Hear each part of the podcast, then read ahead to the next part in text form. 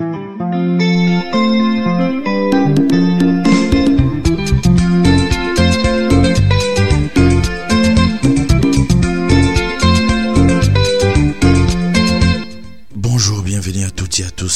ce nouvel épisode de Bonne Question. Je suis Armand ce journaliste et créateur de contenu basé à Kinshasa. Dans ce nouvel épisode spécial et Bonne Question, nous plongeons dans l'univers sombre des kidnappings qui sévissent dans les taxis et les transports en commun à Kinshasa. Les transports publics devraient normalement être synonymes de sécurité et de mobilité à Kinshasa alors que la ville se prépare à acquérir les 9e Jeux de la francophonie. La menace invisible des kidnappeurs bouleverse la vie quotidienne des résidents de la capitale congolaise. Question, comment ces réseaux opèrent-ils? Quelles sont les conséquences de l'impunité sur la société congolaise? Et quelle est la vie de la société civile? Sur cette question Les détails dans ces podcasts. Le 9e Jeu de la francophonie est un événement majeur qui rassemble la communauté francophone approche à grands pas. Alors que Kinshasa se prépare à accueillir des milliers d'athlètes et des spectateurs venant du monde entier, une menace invisible plane sur la ville, les kidnappings. Comment cette situation peut affecter la sécurité des habitants et des visiteurs de la ville de Kinshasa? Également les défis particuliers posés par le jeu de la francophonie.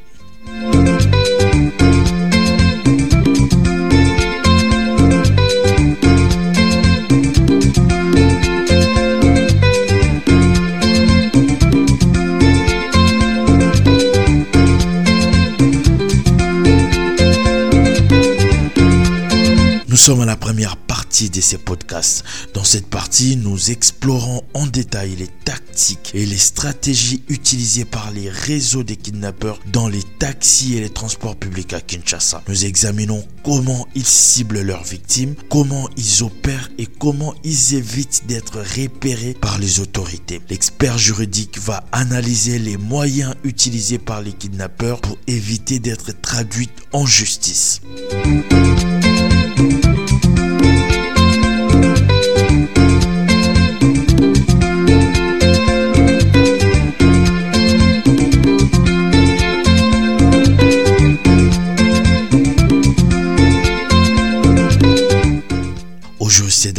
Nous avons posé quelques questions. Il s'appelle Maître Grace Binene, avocat au barreau de Kinshasa, Matete. Il répond à la question de savoir comment les kidnappeurs ciblent leurs victimes à Kinshasa et comment ils évitent d'être repérés par les autorités. Et enfin, quelles sont les lacunes observées dans les systèmes judiciaires congolais et les obstacles qui entravent la poursuite et la condamnation de ces coupables?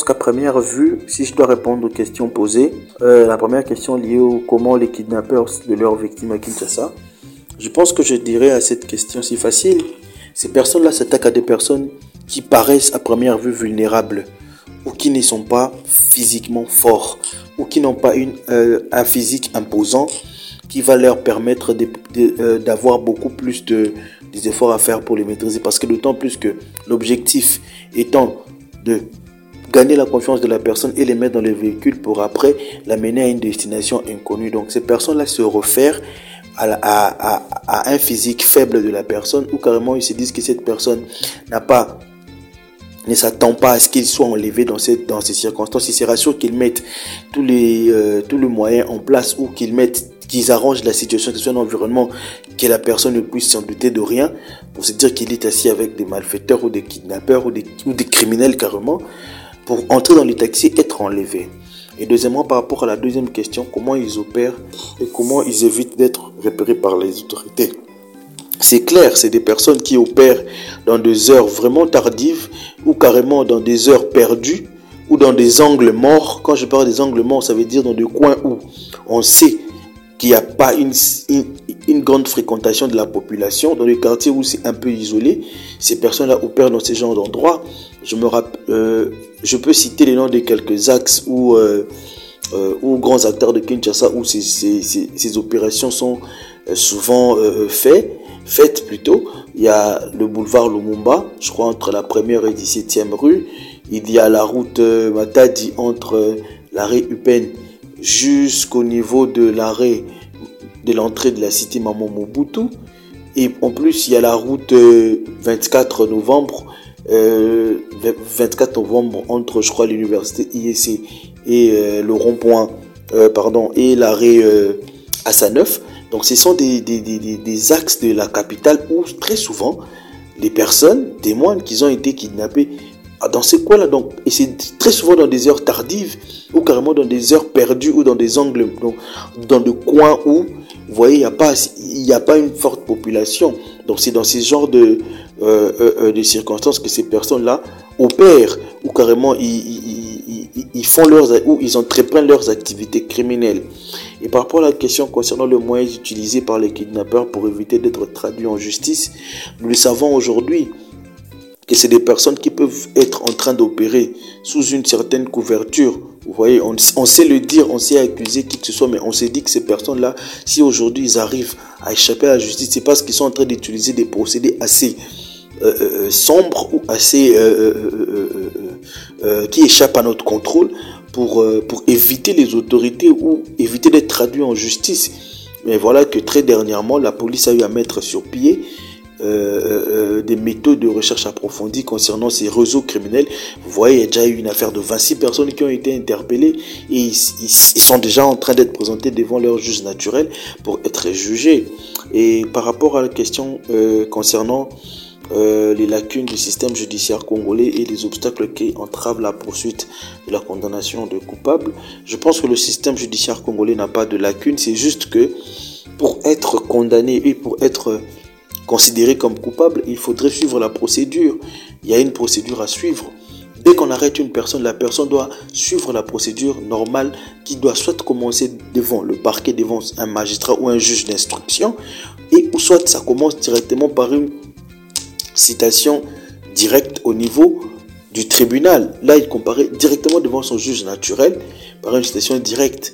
Tout comme ça peut passer par le parquet devant un magistrat d'instruction, comme je l'ai dit, mais là, ce sera par voie d'une plainte qui sera introduite par les personnes qui semblent être lésées par des actes de ces personnes-là. Et tant que le, la procédure n'est pas, respectée, n'est pas observée, telle qu'est prévue par la loi en la matière, il y aura toujours cette difficulté que ces personnes-là soient incarcérées parce qu'on ne peut pas arrêter quelqu'un et les mettre en prison directement. Il faudrait qu'il y ait une plainte, il faut que la personne soit jugée, il faut qu'il soit entendu et il faut qu'il présente ce moyen de défense pour qu'il soit soit coupable, soit non coupable et être envoyé en prison pour purger sa peine. Donc c'est ça la procédure. Il n'y a aucun, il a, a pas de, de, de, dans notre système judiciaire. C'est juste que il y a des procédures à suivre et il faut bien les suivre pour que ces personnes-là soient condamnées.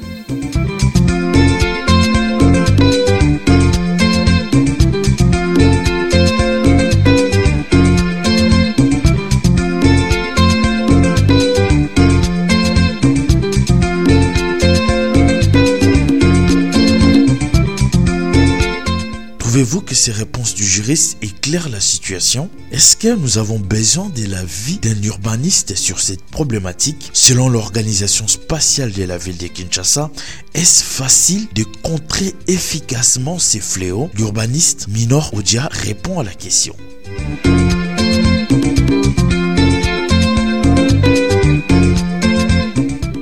La problématique des kidnappings ou d'enlèvement, c'est quelque chose de normal, quelque chose de bien réel, je voulais dire, dans la plupart euh, des agglomérations.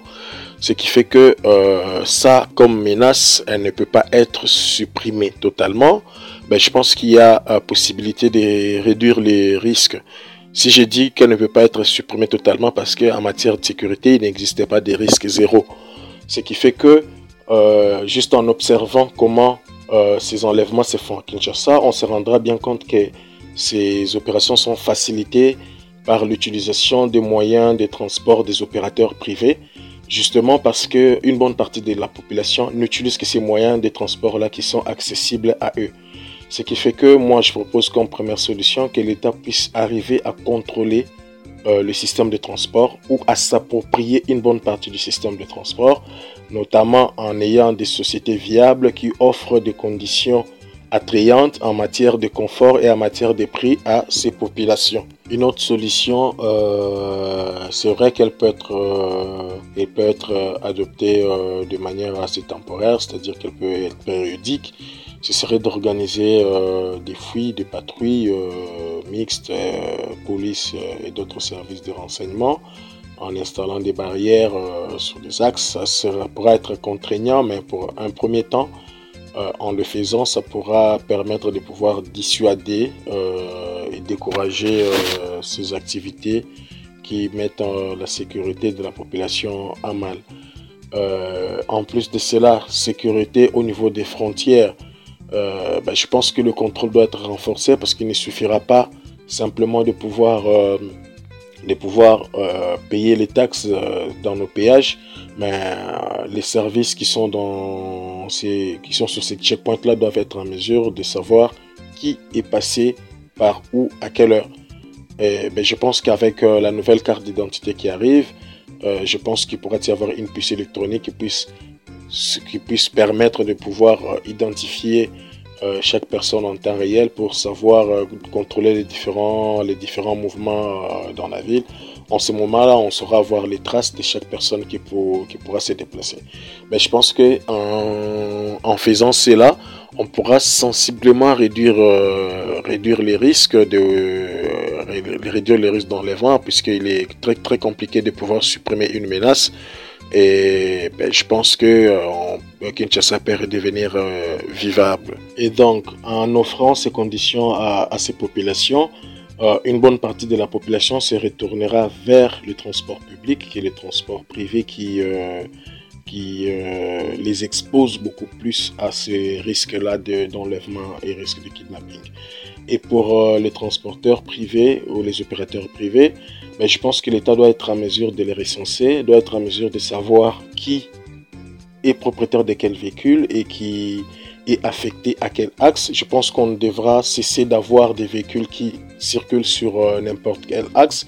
Si on a des véhicules qui sont bien définis selon des axes, ce sera une bonne chose et ces véhicules-là peuvent être identifiés même par des couleurs. On saura que tel, euh, avec telle couleur, tel véhicule ne peut pas rouler sur euh, un autre axe si évidemment c'est un véhicule qui est euh, euh, dédié au transport en commun. je pense qu'une autre solution, ce serait de pouvoir imposer le système de géolocalisation en installant les GPS dans chaque véhicule et mettre en place un système de tracking, un système de tracking qui est à mesure de géolocaliser chaque véhicule qui circule dans la ville en temps réel.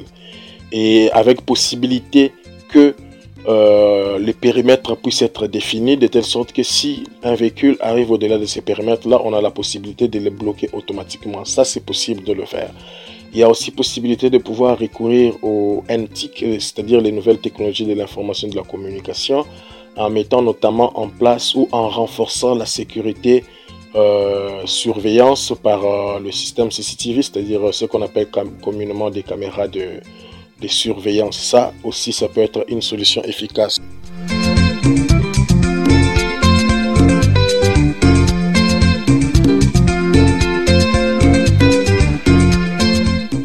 Dans cette deuxième partie, nous donnons la parole à une représentante de la société civile et des organisations de défense des droits humains.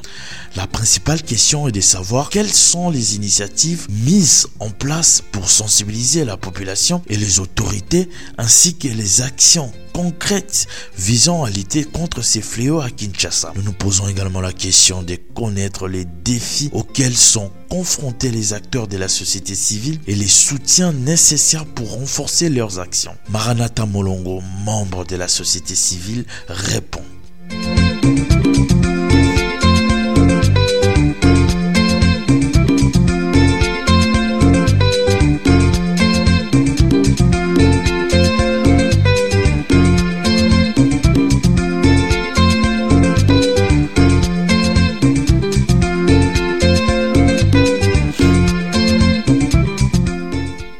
Deux questions nous ont été posées, à savoir les initiatives mises en place pour sensibiliser la population contre le phénomène kidnapping. Il faut un système qui répertorie le chauffeur leurs itinéraires, l'interdiction de circulation de taxis avec vitres teintées, le respect de la limitation du nombre de passagers, essentiellement pour le taxi et le moto, l'affichage visible par le taxi, taxibus et moto du numéro d'identification. Deuxièmement, le défi auquel sont confrontés les acteurs de la société civile, c'est qu'ils n'ont pas suffisamment de moyens pour s'organiser contre le kidnapping et aussi pour fonctionner en tant que protecteurs de la société civile. Il faut savoir que leur champ d'action est très limité et que le soutien nécessaire pour renforcer leurs actions serait de les équiper de matériel d'informatique. Leur pouvoir doit être respecté, reconnu au sein de la société.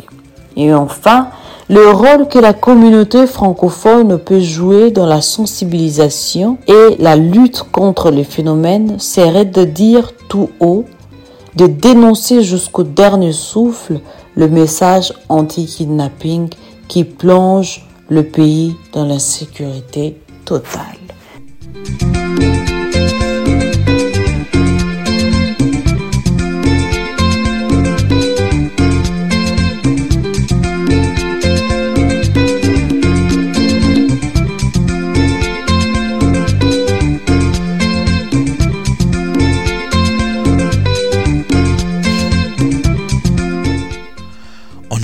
Cette réalité sombre mais importante, nous espérons contribuer à la sensibilisation du public et à la mobilisation pour faire face au phénomène des kidnappings à Kinshasa, non seulement pendant le jeu de la francophonie, mais aussi au-delà, car la sécurité de tous les citoyens congolais et des visiteurs étrangers est une priorité absolue. J'espère que ces suggestions aideront à renforcer les liens entre les kidnappings à Kinshasa et les 9e Jeux de la francophonie en mettant en évidence l'importance cruciale de la sécurité pendant cet événement majeur. Nous avons eu la chance de poser quelques questions aux juristes spécialisés ainsi qu'à un membre de la société civile engagé dans la sécurité des citoyens. La vie de l'urbaniste était aussi importante. Leur réponse éclaire la situation et offre des perspectives précieuses sur les actions à entreprendre.